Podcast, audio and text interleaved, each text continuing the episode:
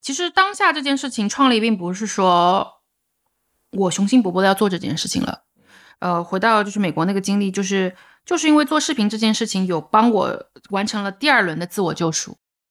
呃，第一轮的自我救赎是在零六零七年的时候，通过看视频帮我帮我解乏。呃，一五一六年创作这件事情帮我做了自我救赎的意义在于，我当时的困境是我的自我的价值是依附于另外一个人，是我的名字。我是谁谁的谁谁谁，变成了我的价值。而当我开始创作的时候，就可以重新找回到自我的那种，重新重新找回到自我。对对对，就是说的更直白一点，我在学校里面，我可以因为说我想要采访你，我们来做一次这样子的对话吧。那我这个对话的深度，跟我这个对话的 quality，我的社交的深度就不一样了。我们就不单单是泛泛之交了，我们不单单是那种就是在在酒会上面碰到，随便聊两句，点个头说你怎么样，我累累，不是那样子的。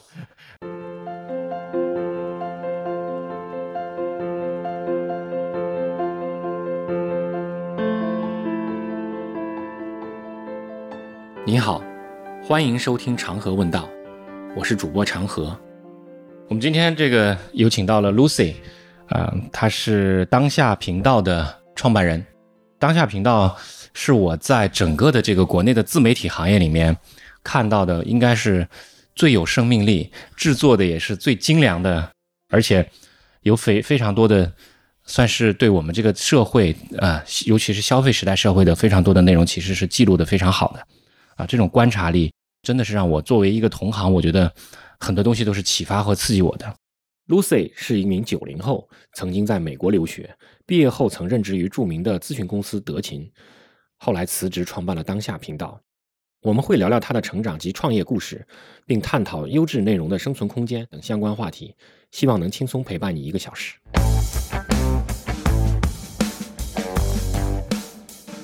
嗨，Lucy，你好。大家好，我是 Lucia，然后我是来自当家频道。你刚才在问我为什么呃从那样的一个就是说那么好的一个体制内的单位会离开出来？对，呃是怎么讲呢？就是说我在在我年轻的时候，我认为我们每一个人的成就，我们能做成事情、能成就的事情的机会，必须得在一个非常好的单位。啊，因为我我觉得大家的其实能力，那个在社会上的能力，其实可能很难体现出来。你强一点，他强一点，你可能体很难体现出来。那么最需要的，你是需要一个很好的平台。我那个时候在做事情的时候，就是往好的平台去找，去选择。但是等等到我在这个平台里面做了一段时间以后，我就发现可能不是那样子的。嗯啊，为什么呢？啊，刚开始他能给我提供一定的空间，提供一定的工作机会。等到但是到了一段时间以后，大概这个时间就是两到三年以后。你会发现，你面临的这种挑战或者说机会，你可能学到更多的技呃技能的机会，或者说是你能做到更好、更有意思的机事情的机会，就会越来越少。嗯，等到再过到五年以后，你会发现，其实它就已经是限制你成长的一个瓶颈了。你必须得做出选择。嗯，但是这个选择其实是非常非常困难的。嗯，对于我们，尤其很多在体制内做事情的人来讲，非常困难，也很难跳出来，因为那种安全感。在市场上，你可能找不到。嗯，刚才我觉得常老师说到一个很有意思的点啊，就是说平台 versus 个人这个这个点，我觉得很多从业者可能以前是在一个平台上，后来选择了去自己脱离开来，或者一开始其实就是自己，就包括现在很多做新媒体的朋友们，应该就是看甚至一上手就是自己做啊。呃，有一点我很同意的，就是说人和人之间的差别其实没有这么大。啊，就是我一直觉得说，没有所谓特别特别 exceptional 的人，也没有说特别特别呃不行的人，他就是很多时候是因为你成长当中的一些机遇能够造就。其实我一直觉得我是一个很幸运的人。第二点就是有讲到平台 versus 个人这一块，在媒体行业，我觉得更多的是一个呃结构性的调整啊，就是这个结构性的调整，我觉得最大的一部分就是叫做 decentralization，呃，就是去中心化。你可以看到，说我们整个媒体，我们小的时候接触的媒体或者媒体人，我们对他们是有一种呃仰仗的，因为他们是我们信息的策展人，他们是有策展能力的，他们帮我们过滤了对于我们来讲，对于观众来讲，他们觉得非常有意义，我们应该知道的资讯，帮我们收集，甚至比如说那个时候我们还有叫呃评论员。他给我们输出他们的一些观点，让我们知道说他们是怎么看这件事情的呃议题的。那么以前以往的媒体其实是一个呃他们发声，然后观众接收的这样一个信息的传播的这么一个途径。同时，我觉得就是像我作为一个九零年生的人，我我们成长的环境当中，那个时候看到的媒体还是一个非常呃中心化，在于说你能看到的媒体其实也就是呃电视、报纸、杂志，然后就是这么几家，其实它就是所有的话语权、生产资料、生产工具，其实都在。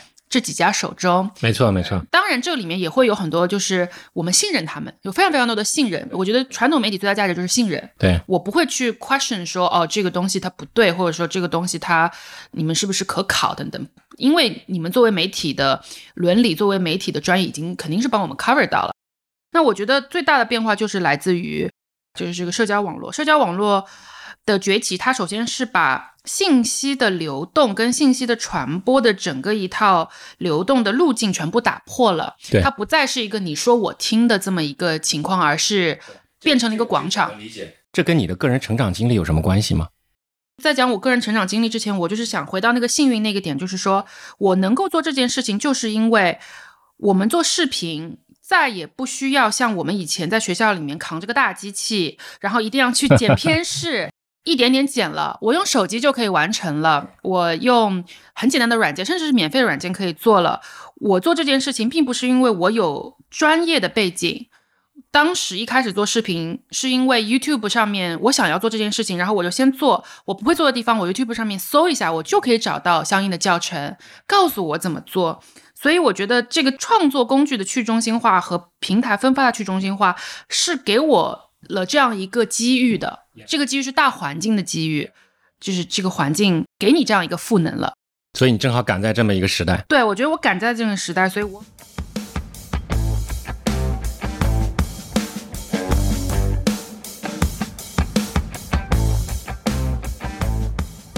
你是哪一年在美国读高中呢？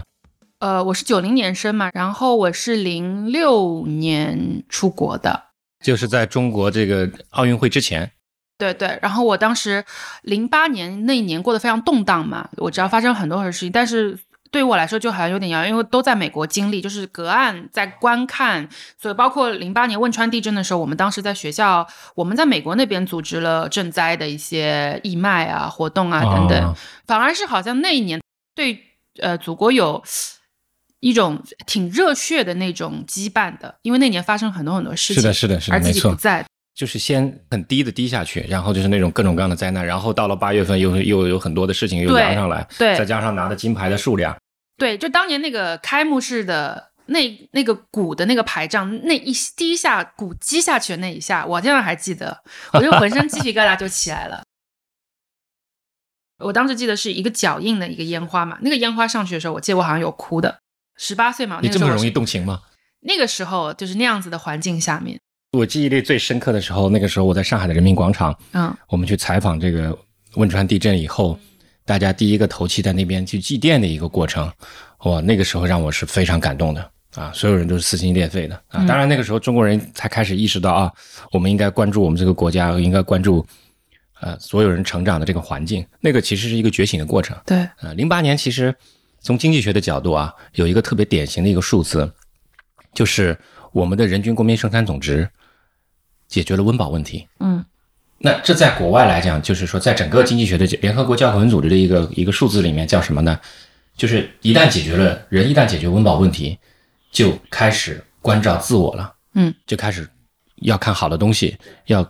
注重个人的呃个人的这种认知啊，个人的这种成长，还有就是说，大家在精神追求上面就会有很多的不同了。嗯，所以那个年其实是处在一个特别特别有趣的一个啊一个一个一个年份上面。对，然后为什么我会一直提说我看很多 YouTube 的视频，是因为年纪小，然后一个人生活在国外的时候，其实你要在很早的时候就要学会跟自己相处，有非常非常多的时间其实是你和自己在相处的。那你和自己相处。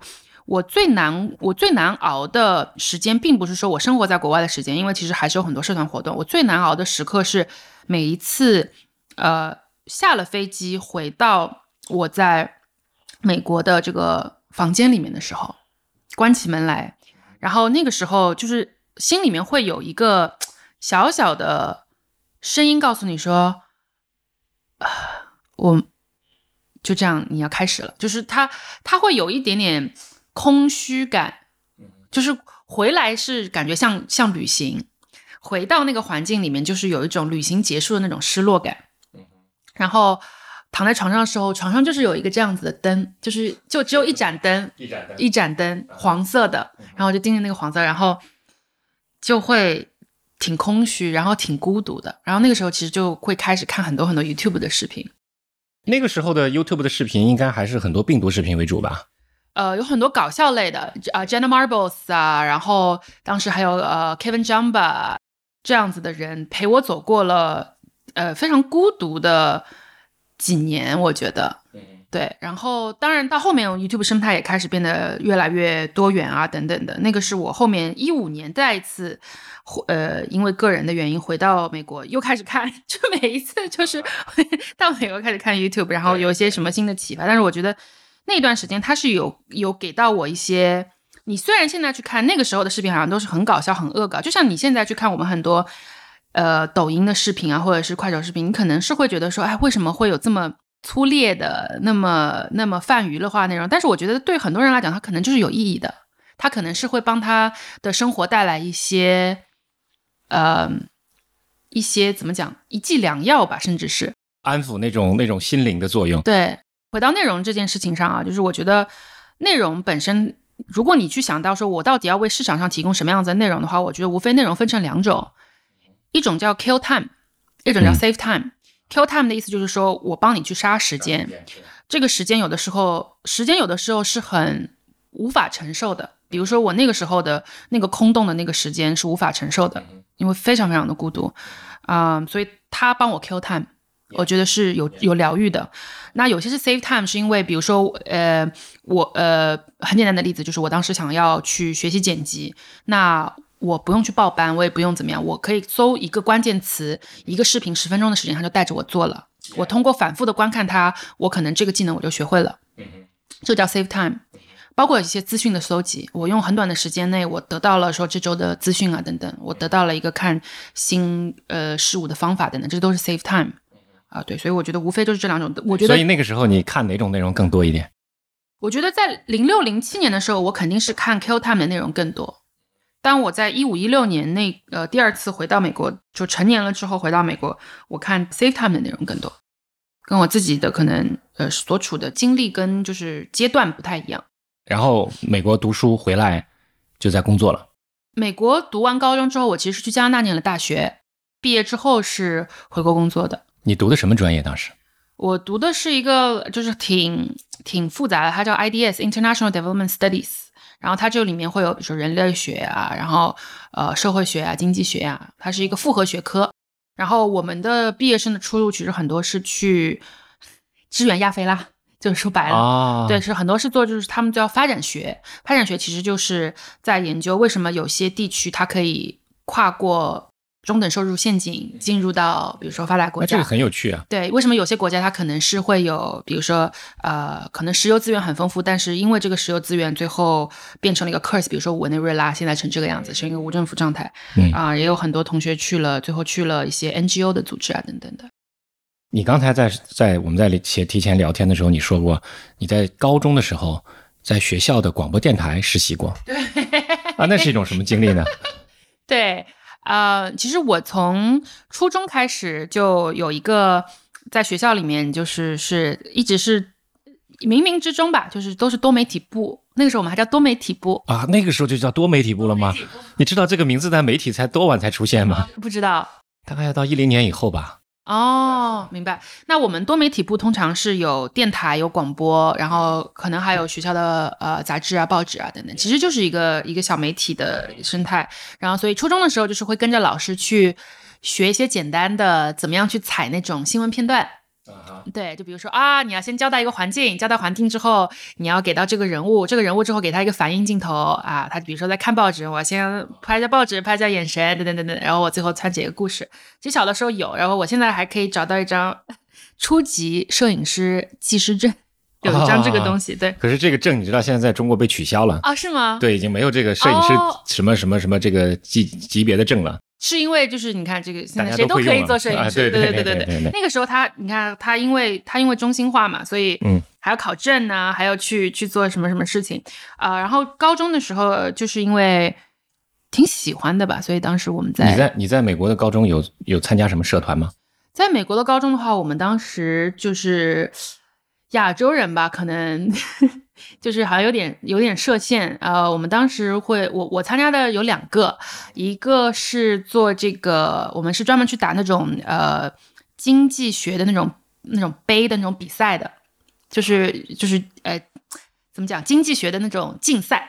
所以我们会到，比如说，呃，就是呃，美联储，它是美联储举办的一个比赛，然后我们学校专门有个社团是专门去打那个比赛的啊。对，然后当然除了那个之外，因为自己特别想要迫切的想要融入于美式校园文化，所以我还是啦啦队的一员啊。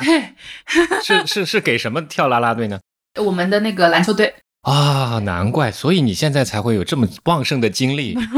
啊，然后永远保持这么这么激情的方式来去做内容啊！但是其实你可以看到，就是我这个人物还挺矛盾的，就是一方面，呃，还是挺挺怎么讲？我知道说我自己能做这个，我能够代表学校的荣誉出去打比赛，但另外一方面，我又很迫切的想要去融入到这个集体里面，我又很迫切的想要去变那种 cool girl，所以你知道，啦啦队就是离学校最酷的 guy、最酷的 girl 就会最近嘛。啊，对，大部分中国学生可能很难有这种经历啊。对，就是在那种环境里面，你你会有很多很迷茫的地方。那那时候还有迷茫？肯定会，高中时候是最迷茫的时候，就是有一种你的价值是基于别人对你的认可的价值，就迫切的希望得到别人的认可，迫切希望得到别人认可，以及迫切的觉得想要自己变成那种啊，就是学校里的酷 girl 的那种感觉啊。现在想起来，我的成长经历可能也会有这种感觉。嗯，这段经历我觉得更多的只是开眼界吧。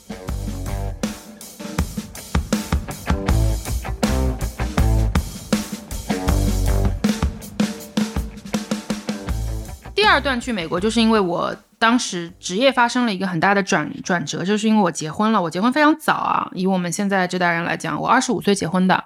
因为结婚的关系，所以又回到了美国。因为当时那个时候，我先生在美国念书，然后我当时不想要异地恋嘛，然后就辞了职，跟他去了美国。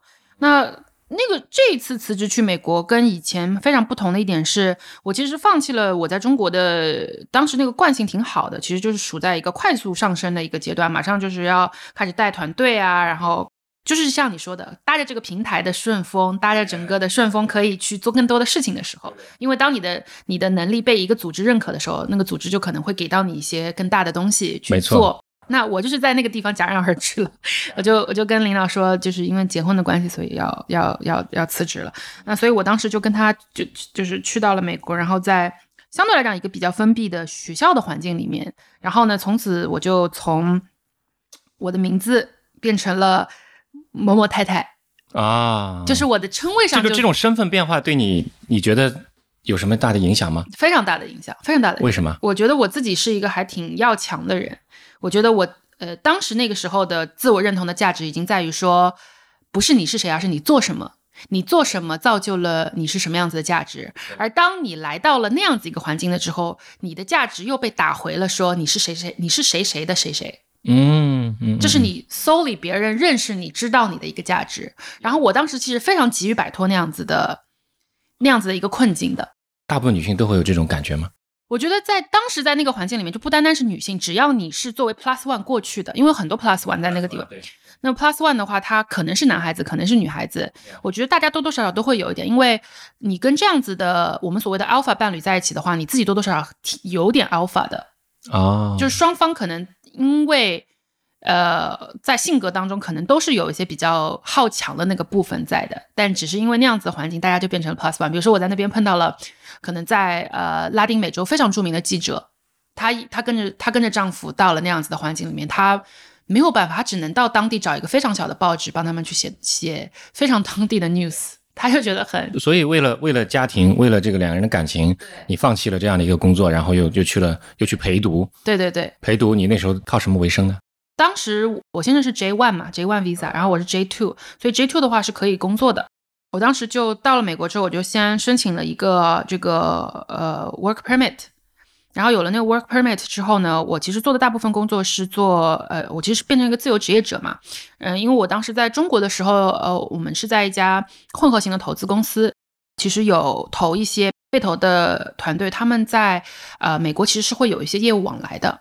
所以当时会帮一些我们的被投企业在美国做一些落地的事情，帮他们成立，比如说美国的啊这个办事处啊，然后帮他们在美国做一些其他融资方面的一些呃支持啊。同时我也在美国会帮呃有一些小的基金去做一些跟中国有关的小的咨询项目吧。说白了就画 PPT。画 PPT，对 对，你说你之前做了很多 PPT，对，然后你用做 PPT 的方式来做内容，对吗？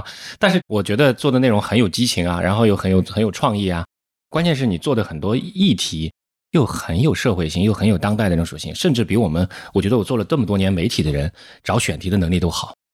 就像你，你去美国去关注那个代孕的这件事情，其实我们很多媒体人是脑子都不会动这个想法的，我们已经在在体制里面。已经被被内卷掉了，我们是不可能去做这件事情的。首先，出国采访有那个资质吗？不可能的。嗯。其次，你花的费用单位给你报销吗？不可能的。很多种机会你会发现，逐渐的就会限制住你。那我那个时候我就逐渐的感觉到，我的我我我原来能给我带来更多机会的这种单位，后来发现其实是在限制我。嗯。然后后来我就我就逐渐的就在想，我觉得一定要摆脱这种状况，我就出来了。嗯。这是这是我的一个一个一个大概的一个过程，因为我觉得前五年前十年是他会给你机会让你成长，但是一旦过了那个临界点以后，我发现你再下去以后，你不会得到任何机会。所以可能人到了这个年纪，我大概就在三十五岁左右的时候，就会觉得嗯不行，一定要出去了，不能继续待在这里了。嗯，这就是我我的一个个人成长经历。那后来美国待了多长时间回来了？我第二次在美国就是一六年就回来了，我们认识也差不多是在一六年年底嘛，一七年可能是，差不多在一六年年底我们开始推 vlog 那个平台，嗯，我们因为这个原因开始有过一些接触的嘛，对，那个时候当下的频道刚刚上线还没多久，对吗？对，没有多久。其实当下这件事情创立并不是说我雄心勃勃的要做这件事情了，呃，回到就是美国那个经历就是。就是因为做视频这件事情，有帮我完成了第二轮的自我救赎。呃，第一轮的自我救赎是在零六零七年的时候，通过看视频帮我帮我解乏。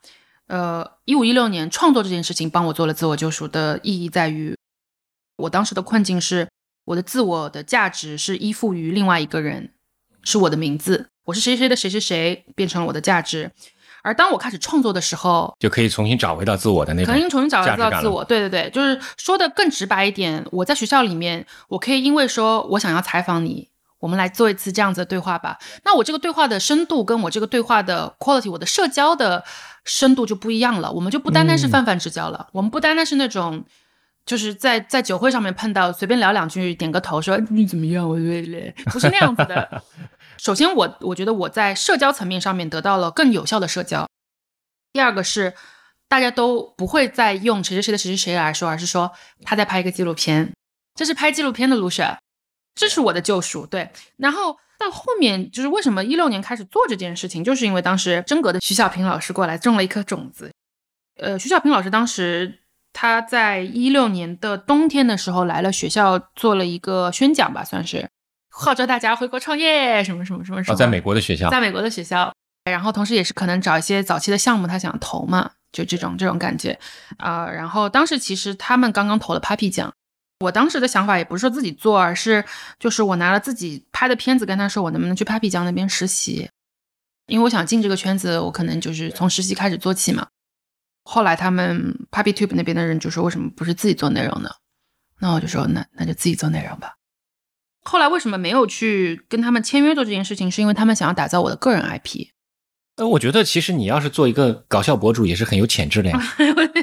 但我觉得这不是我最终想要做的事情。为什么？因为我对于别人的故事更更感兴趣。第一个是我觉得做个人 IP，你可有很有可能你跟观众之间的连接是很快的，他认你这张脸，你这个 IP 的塑造其实个就是打个人 IP 是做 IP。很捷径的一条路，就是因为你有一个非常具化的形象，你不用去思考说，呃，太多的，就是说我这个 IP 它到底的视觉是怎么样的形象，你就是你这个 IP 的视觉，你就是这个 IP 的外化的形象，所以我觉得它是非常非常直观的。然后人跟人之间天然的就是会有那种 click，所以他会信任你，他会看你这张脸，会知道，嗯，但是呃，个人 IP 有一个问题是，呃，人其实是会经过不同变化，你会变的。但是当你的 IP 真的作为一个公司化的运去运营了之后，它怎么样跟着你自己去转变？它可能是会反而带来一些问题和和呃羁绊的。虽然你看 Papi 其实他的转型是非常非常成功的啊，一下从一个搞笑博主变成了呃现在母婴博主了，因为他人生经历这样变化。但很多很多人我们看到的现在呃回过头来去看到受访的一些呃嗯个人的大 IP，他可能就是在自己人生的转变的过程当中，这个 IP 就没有了，就是他的生命力，我觉得他不够持久。对你个人来讲，你是更想去讲别人的故事。第一个是我希望讲别人的故事，第二个是我希望我们做这个东西是有长久生命力的东西。我不希望它是一个爆一下就死的东西。一开始的时候，甚至我们名字是有改过的。你们最初叫什么名字？最初时候叫沈殿霞工作室，他甚至是带了我微博的 ID 的。我我微博上面的 ID 叫沈殿霞嘛，所以他是沈殿霞工作室。后来我们才把它改成叫当下频道，是改成了一个完全。去掉人的。那你在刚刚开始做这件事频道的时候，就有意识的要走 IP 化这条道路吗？嗯，我一开始的时候就是有意识的想要规避掉太多跟个人形象打强绑定的事情。倒也不是说一定要变成 IP，而是我会希望说当下可以变成一个品牌。我希望我做的是一个内容品牌，这个意识是有的。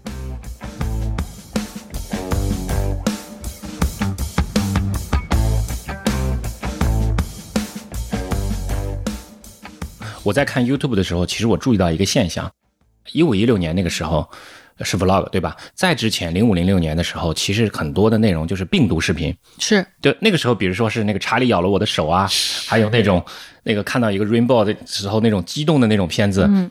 但是有一点不同啊，就是 YouTube 当然能给这些创作者能那个时候，你比如说查理咬了我的手，能给那家人带来一百万英镑的收入，就因为靠 IP 靠版权。嗯。可是在中国。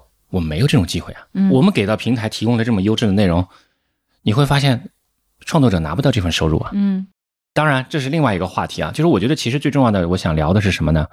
从病毒视频到现在 YouTube 的变化，已经是首先视频越来越长了，然后都是有明确定位的内容了。对，有明确定位的这种，它有一个社群，大家围绕这个感兴趣的这种内容了。这个变化出来以后。我我当时就很纳闷，我说为什么会出现抖音？我觉得抖音其实给我们看来的就是病毒化的内容，对对吗？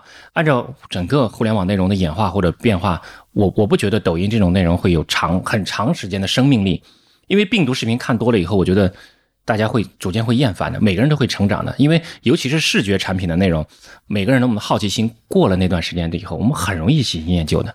对，所以就是我觉得想要坚持做你刚才讲的 PUGC 内容的朋友们，不要气馁，就不要被抖音上面那些花花绿绿的他的身世所吓到。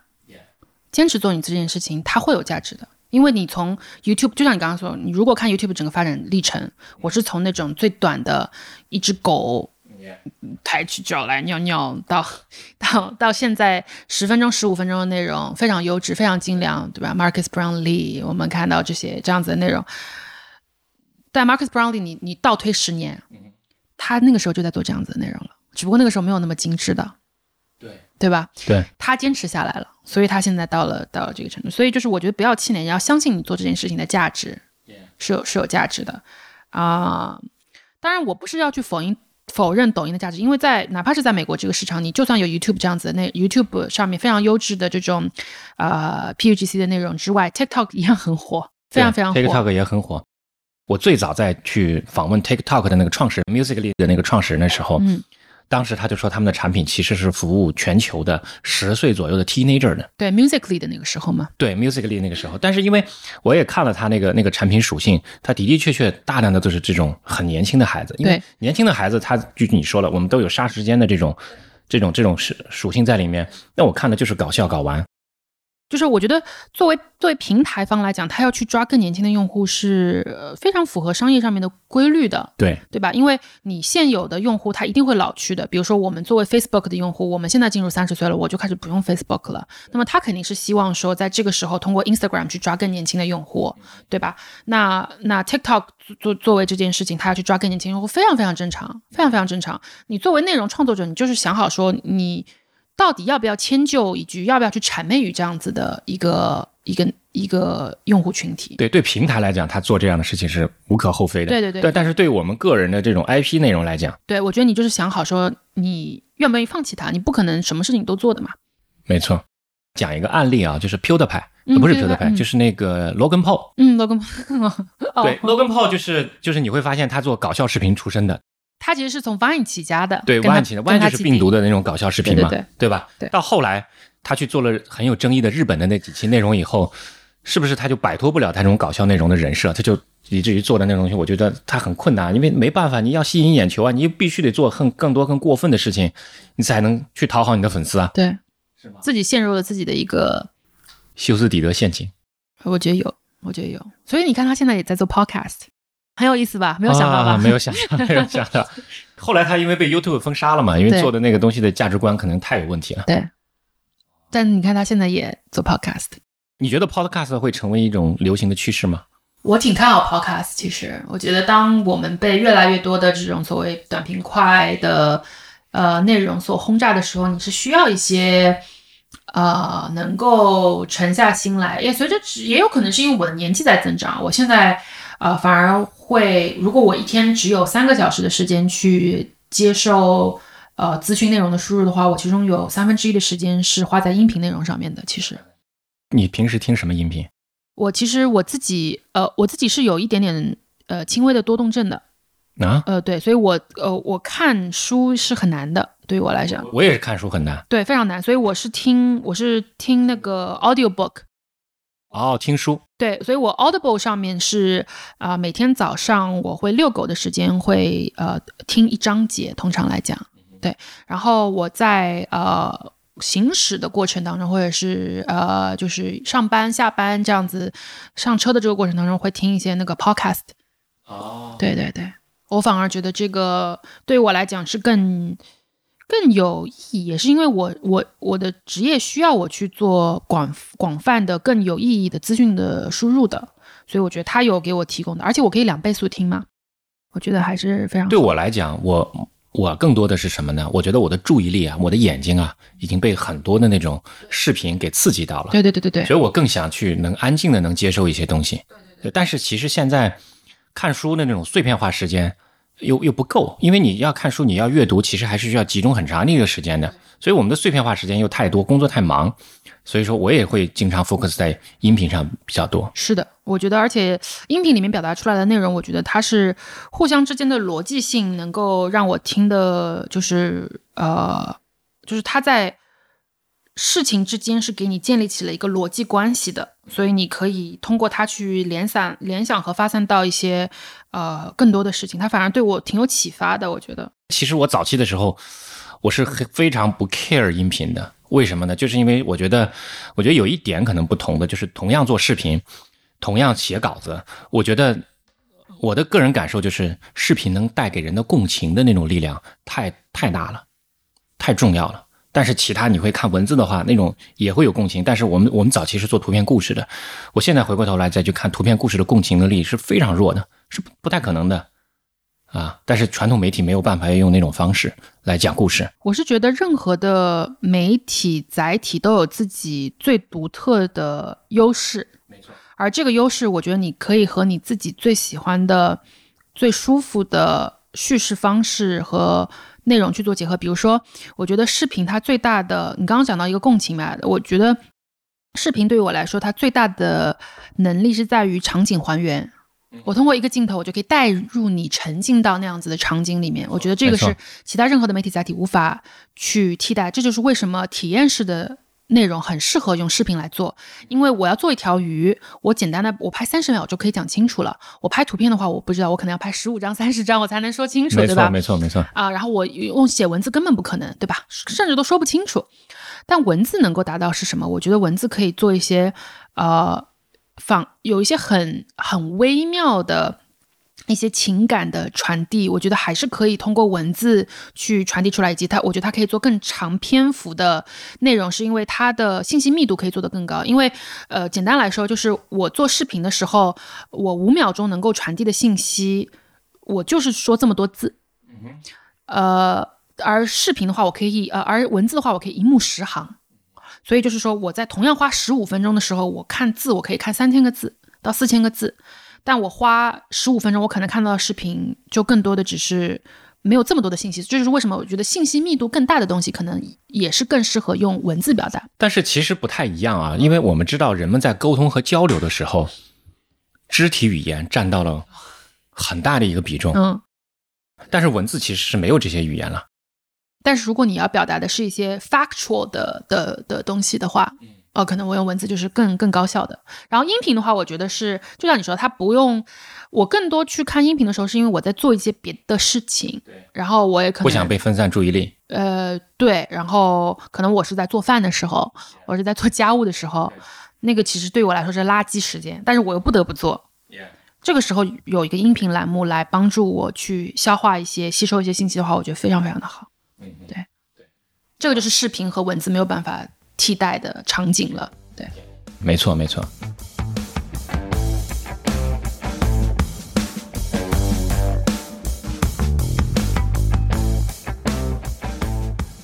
你创业的时候最困难的时期是什么时候？最困难的时候是，呃，老员工要走，这个情况会不停的会发生啊。对，但是当他第一次发生的时候，我其实挺不知所措的，就是。因为我们是小小团队嘛，所以当有老员工要走的时候，你会觉得在经历一场分手。你是那个被分手的人，我能体会到。我第一次在在做管理的时候，老员工要要走的时候，也也有这种感觉。我那时候感觉就好像要哭了的感觉。对，是的，是的。然后到后面，我觉得我学会的是不要把它变成一种传统的，不是一个 close relationship。你把它看成一 个开放的关系的时候。所有的事情都可以迎刃而解，就是我们还是可以合作的，只不过我们换了一个身份去合作。包括我现在其实跟我们很多的，我们现在把它叫毕业生啊，嗯，我们还是经常合作，只不过我们是以项目制的方式在合作，而且我觉得这种关系大家都很舒适，呃，就蛮好。但是我觉得让我印象最深就是第一次当，啊，我们当时有个员工叫小五，然后他是他其实是像我的一把伞。我我可以这么说，因为呃，在整个团队里面，他是唯一一个年长我的一个一个同事。然后我觉得他在很多处事情的方式上，比我要成熟的很多。而且他是那种一直不停止于学习的人。我在他身上学到了非常非常多的东西。然后我觉得很多时候在他面前，我甚至会有些小任性。我觉得我可以这样小任性啊。然后当他跟我提出说。他想要走的时候，我其实非常非常的，呃，不知所措。我觉得那个时候，嗯，我甚至就想说，他做的东西，这个东西我用谁来接啊？呃，那个就是心理上跟就是可能理智上面都挺难去解决当时那个问题的。后来你是怎么度过的？我后来一个是呃恳请他就是多留一个月，那这样我们的交接可以更顺利一些。嗯，第二个是。我在后面其实就开始跟他去谈用项目合作的方式去，我们现在现在还在做一个项目，其实 这这一周，对，呃，我等会儿这边结束之后，我还跟他去打打 coach，嗯，所以我就是情感上面，我们还是以项目的方式在维系着这样一种羁绊。我我觉得我自己还是挺，现在我觉得还是挺挺舒适的。现在这个这个方式。OK，当时内容创业，你你正在处在一个其实非常高峰的时期。那个时候做内容创业的时候，其实很容易融资的啊，非常容易。对，你你们有这方面的，当时有这方面的资金支持吗？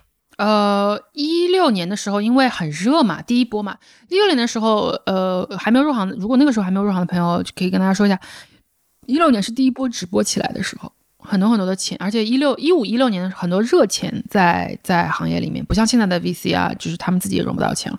呃，一周基本上。就一天吧，要接到一到两个想要来投资的电话，那么多会，其中有大概两三个月，每天都一到两个电话这样打进来。说要不要聊一聊，要不要聊一聊。但是，嗯，那个时候你就很容易被被迷惑，就觉得说啊，钱都追着我要问我要，是，对吧？会有那种感觉。但但其实，我觉得更多的是你要想清楚，你拿这个钱做什么。很多人很多时候，大家会进入一个误区，说你看我现在他们给我的估值是多少？但这个估值对膨胀对，但这个估值对于你来说没有任何意义的。他就是他给了你一百万两百万又怎么样？你想要用这个钱做什么？当你当我去想清楚了，说我不需要这一百万两百万来做我现在要做的事情的时候，我不需要快速扩张的时候，那你就会知道说融资其实不适合。就是还有一个就是说你要清楚说他为什么要投你，他投你图什么？他为什么要给你这笔钱？一个是你要想清楚你拿这笔钱做什么，你是不是需要这笔钱？很多时候你是会被那个那个那个那个融资那个电话被开心到。但你其实你也不知道你拿这个钱干什么，是装修办公室吗？我觉得应该不是。嗯，第二个部分是你要很清楚他们为什么要投你这个钱，你能够给他带来什么价值？不是说他图我什么，而是说我能够给他什么价值。那回到这个问题上，我觉得我对呃机构投资人来讲，其实没有办法带来他们想要的那个价值。他们想要的价值是我能够快速的去让你的估值从一千万变成五千万。变成一个 V，那当你的估值在上升的时候，它在你公司里面的占比的那个股份其实就可以升值。那这样子的话，它可以套现。但是，呃，从我们内容生产的角度来讲，我是没有办法做到这么快的去，呃，怎么讲，在很短的时间内去膨胀我的估值的，因为我生产一支视频。就是需要三个人、四个人在这个项目上面，他们就是要花一个月的时间。我要生产到一个月十支视频，那我就要把这个四乘以十，我要我要铺四十个人。我的呃，我所谓的边际的成本，并没有因为我生产更多的视频而降低的时候，嗯，我的我的成长的 curve 是一条直线，而不是一个这样子的线。所有的投资是一个巨大的波线，对，它不是一个我们叫 hockey stick，它不是一个耐克钩。所有的投资，所有的风险投资人，他要找的是你的增长曲线是这样子的，耐克钩，耐克钩。但我是一根平的直线。这个时候你能，你不能够给风险投资人带来他想要的价值。对，所以你想的很清楚。因为我以前是做这个的啊，我以前是做这个。那最后你，最后你们做这个项目有融有钱进来吗？没有，完全没有，就靠你的自己的。对，完全就是靠我们。你们是几个合伙人吗？没有，就我一个人。啊，太不容易了！我自己现在自己在做现在这件事情，我就我非常能理解，太不容易了。这个，我最开始的时候，最早期的时候，我还是画过一些 PPT 的，就是靠画 PPT 来赚钱来养团队的。啊，就靠外面去画 PPT 来养团队。对。哦，现在你们的商业变现怎么样呢？呃，还行，我觉得我们的商业变现是分成两个部分的啊。第一个部分就是帮别人定制内容。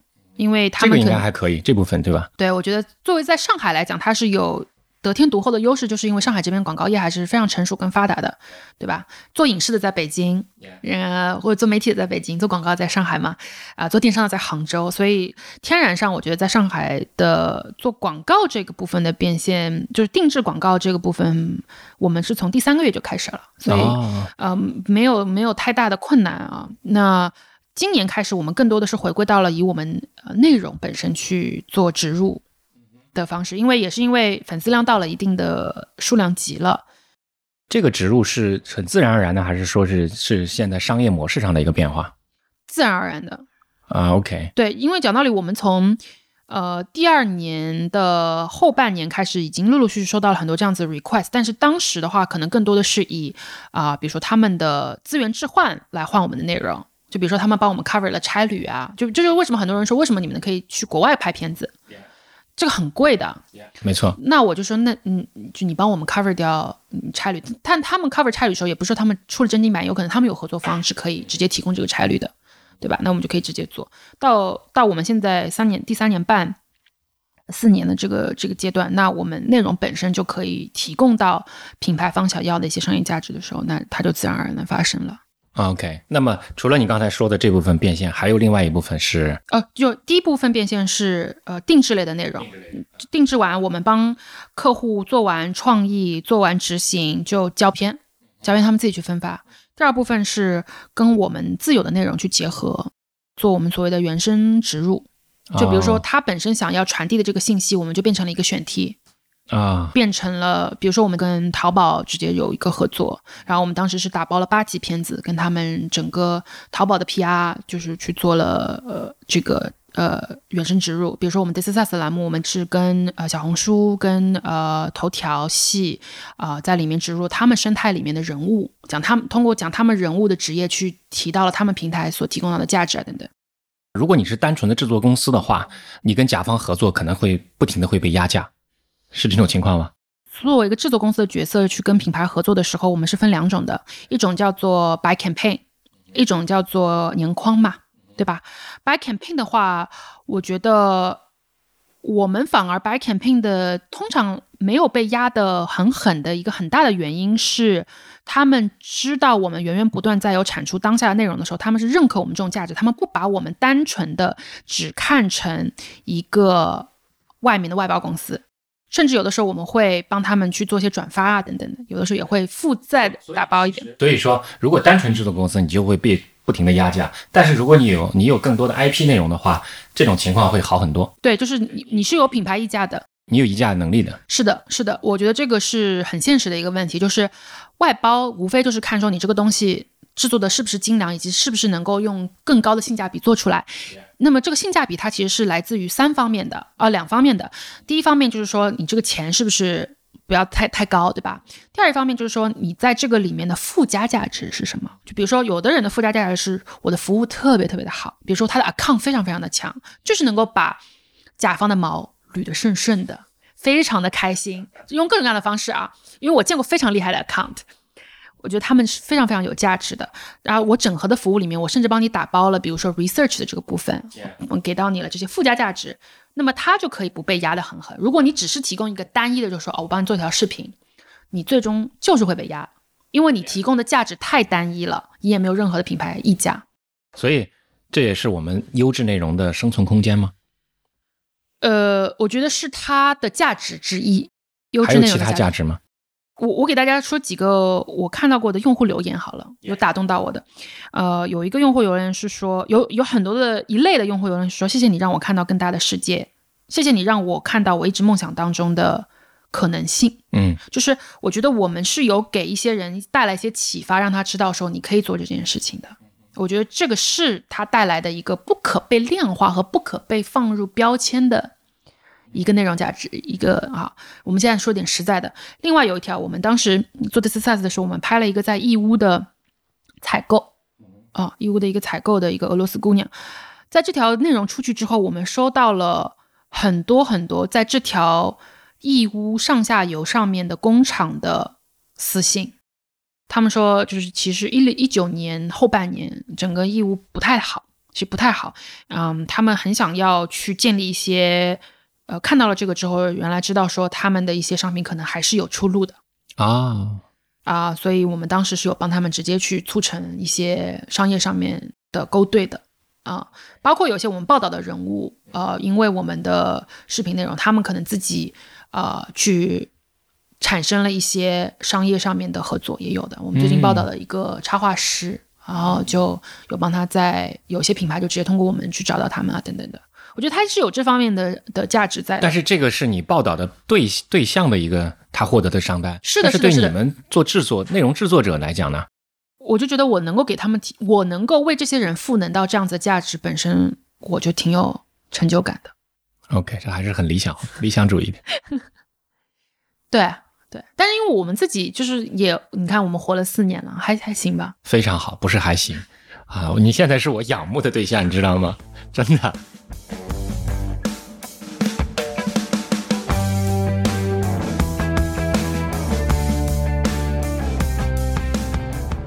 其实现在在互联网上恰饭，相对来讲，对大部分人来讲，觉得还是有点困难的，因为你要面对你的甲方，又要面对平台，就是自媒体博主，就是在处在这么一个夹心饼干的这么一个层面里面嗯啊。嗯，就是按照姜文老师的话，就是要站着把饭吃了。特别难。嗯，站着把站着把饭吃了是一件很难。我觉得呃，首先在你要恰饭之前，你得明确一件事情，就是说你做内容是最终为了恰饭，还是你恰饭是为了做内容？我觉得这件事情是很不一样的，非常非常不一样。就是如果你一开始说 OK，我要做的就是一门自媒体的生意，那我觉得它应该应该是跟我们现在做这个方式会不太一样。那我一开始就知道说，我们的恰饭是为了。呃，能够保证保证我们自己自媒体的内容可以正常的以一个相对来讲更独立和更可持续的方式运营下去。我恰饭是为了做内容，那能够更做更多独立的内容。那当你明确了这点之后，那你才能够去规划说我应该以什么样子的方式去恰饭。这就是为什么我们不做电商，因为本身这件事情就离我们内容太远了，而且它是一个完全不一样的商业模式。嗯。呃，我们还是以内容出发，在在在在养我们内容。那么大概就是解释一下，说我们是怎么做。其实我们做的方式非常非常的传统啊。其实本质上，如果你去看呃传统的一些大的媒体，比如说《纽约时报》啊，呃，根据我了解的，呃，就是其就是大部分的媒体其实都是会分成呃呃商务部门。和就是编辑部门，通常这两个东西是分开来的。那商务部门要做的事情，是因为它编辑部门所建立起来的媒体性也好，权威性也好，它可以去做一些呃商业上面的拓展，嗯，然后通过商业上面这些收入去反哺到呃这个你自己的呃编辑内容。嗯我们做的这个东西其实是差不多的。那我们商业化的部分，很多的内容是我们给客户就直接做定制内容。那呃，很多客户是看到了我们做自媒体的内容之后，他们觉得说，哎，我们是有一套自己讲述故事的方法论。他们觉得我们可能对年轻人有一定的洞察，因为我们做的很多话题。那他们就想借鉴。我们的这些制作的能力，去帮他们创作这些内容。那么创作出来内容，有的时候是为了他们自己的呃品牌的自媒体的内容的填充，有的时候是为了他们某一个大节点、大促也好，或者说是某一个大的 campaign 的物料的填充啊，呃，然后有一些时候呢，可能是是就是只是单支的都会有。通常这些内容不会在我们自己的渠道里面去分发，呃，基于几个几个理由。第一个是可能它的调性本身跟我们的内容调性是不一样的；第二个是他们的行业本身的我们叫 TA，就是目标受众跟我们自己本身目标受众是完全不一样。比如说地产类的客户啊、保险类的客户啊、金融类的客户，嗯，这样子的内容本身是很难放在我们的平台上面。我们把它剥离开来，反而更好的去服务到我们的甲方。那其实就是一个很传统的，呃，说就是广告公司也好，或者说是广告内容制作公司也好，但它跟传统又有一点不一样，是因为我们自己有自己的品牌，就是我们自媒体的品牌。那这样子的话，我们在市面上竞争的时候，我们不是去纯竞争我们的所谓的性价比，不是说啊谁做这个东西以最便宜的方式去做，可能不是这样子的。相对来讲，还是会有一些我们自己的品牌溢价在。然后大部分来询价的客户也是因为看到我们自媒体内容之后来去做商业部门的合作的，所以本身也是有个因。所以你如果把我们的业务看成这两块的话，就是我们自媒体内容是在建立我们的品牌影响力，它会吸引到这些客户，客户帮我们在商业部门下单了之后所产生的利润反哺回来，去支撑我们做我们自己的。自由内容，大概是这样子去理解。很多人说恰饭很难，是因为他们只把自己的主营的那个内容看成了唯一可变现的内容，但其实不是。就是你要还是要看到说，你最大的 core competency，你最大的呃呃怎么讲能力到底是什么？我自己梳理下来之后，我觉得我们最大的能力，表面上来看是内容。但实际上是连接品牌和更年轻的受众，这是我们最核心的竞争力。我们知道怎么跟下一代的用户去说故事，这个东西是可以做我们自己内容，也可以做商业内容。有了这个东西之后，我们是能够把它变换成外面的东西是不一样，我们就不一定完全需要用自己的内容去恰。对，自己内容其实也恰，但是恰的频次不高，就是非常非常克制。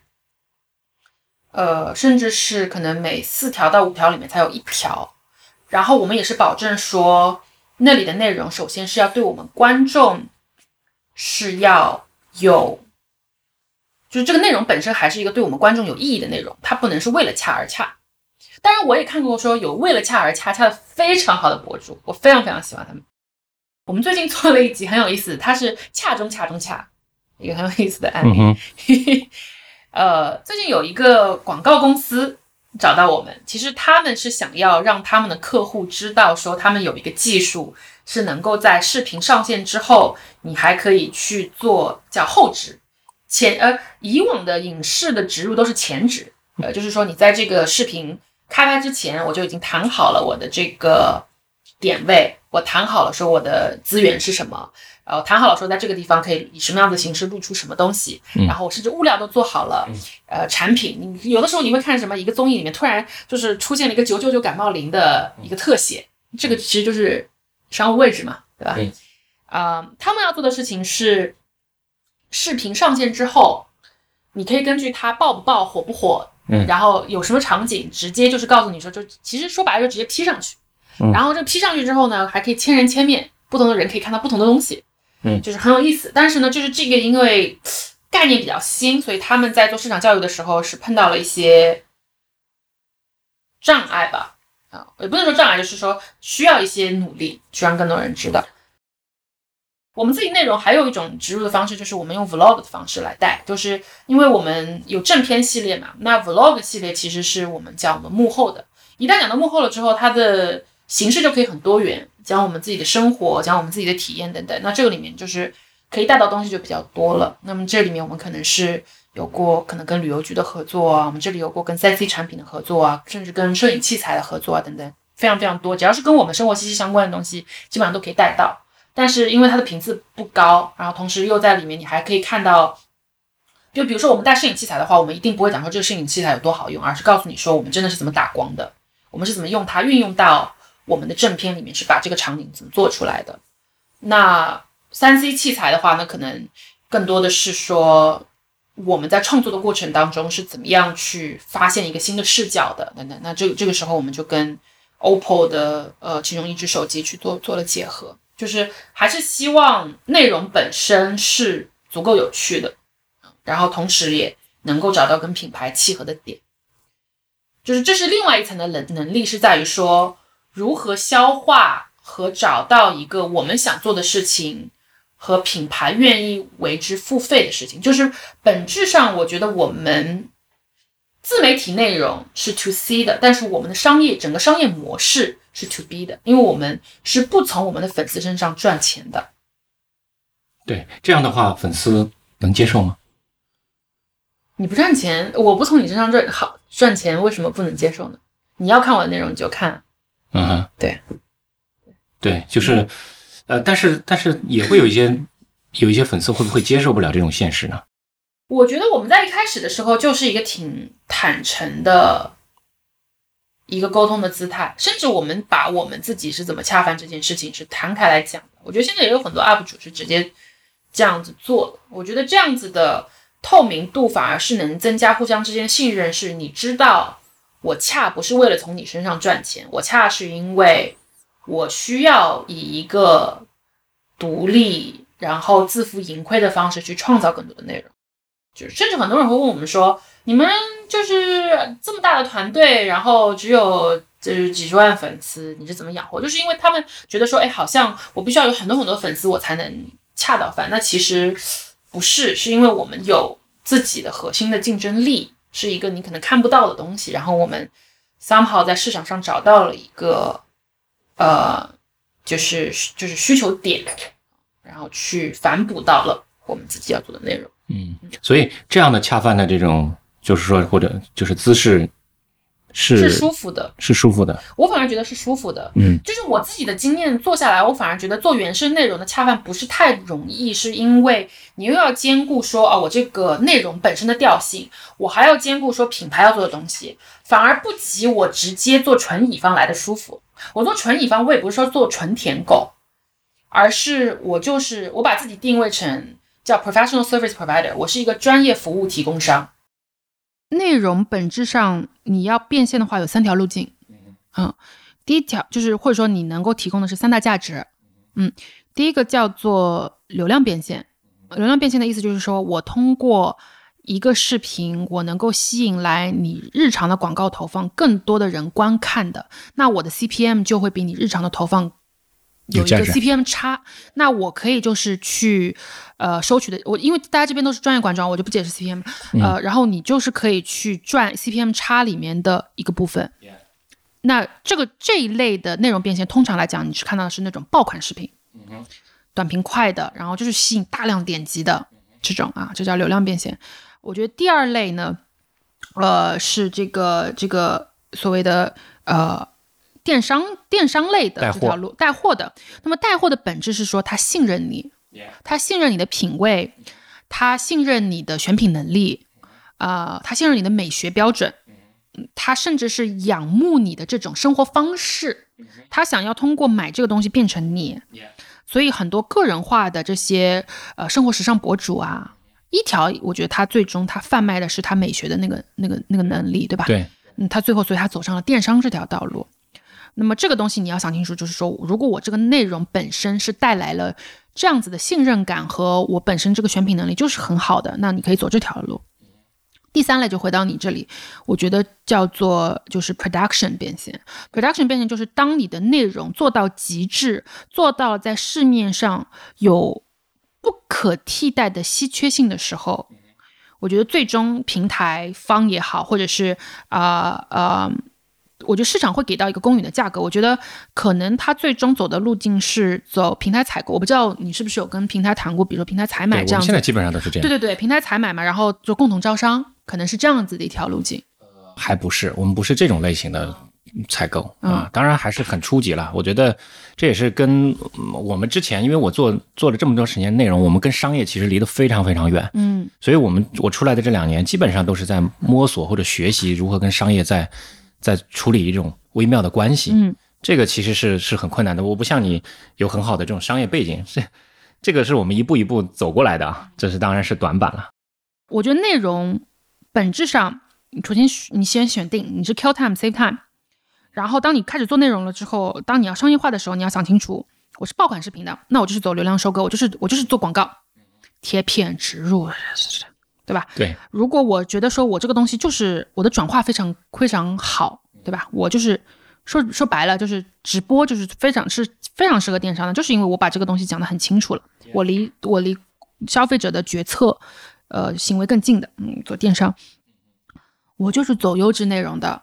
那就是多去绑绑腾讯视频的大腿，爱奇艺每天对对对对。该去跑跑的跑一跑。我觉得所有做内容内容的人都有一颗非常坚毅的一个一个性格在里面。做内容太难了，尤其是你要你自己的钱，然后你投入了进来要做内容，这个我知道，这个里面现在走过来，我觉得真的是太困难了。对，我觉得如果有一条是我希望就是广大做内容的朋友能够好好真，就是身体真的很重要啊。我做内容的朋友呃走掉了一个，是你团队的吗？不是我团队，不是我团队。外面的朋友。对对对对对，但是是同行业的，嗯，所以就是，当然我们也经常听到，就是出去拍片的时候听到各种各样的故事，所以就是因为我们这个行业工作强度真的非常非常大啊，我我最近也在调整，就是自己的作息啊等等的，嗯，拼是一方面，做内容的热忱是一方面，但是身体很重要，没错非常非常，重要，没错，没错嗯。对，谢谢，谢谢，谢谢。今天我们里面聊的时间非常长了啊，嗯嗯嗯，这个我们也聊了非常多的话题，由此敞开了谈谈了你的成长经历，还谈了很多这种你最困难的创业时期，还有一个你跟用户的关系非常多。我觉得今天的信息量非常大，嗯，啊，感谢，谢谢，感谢谢 Lucy，谢非常感谢。谢长河老师。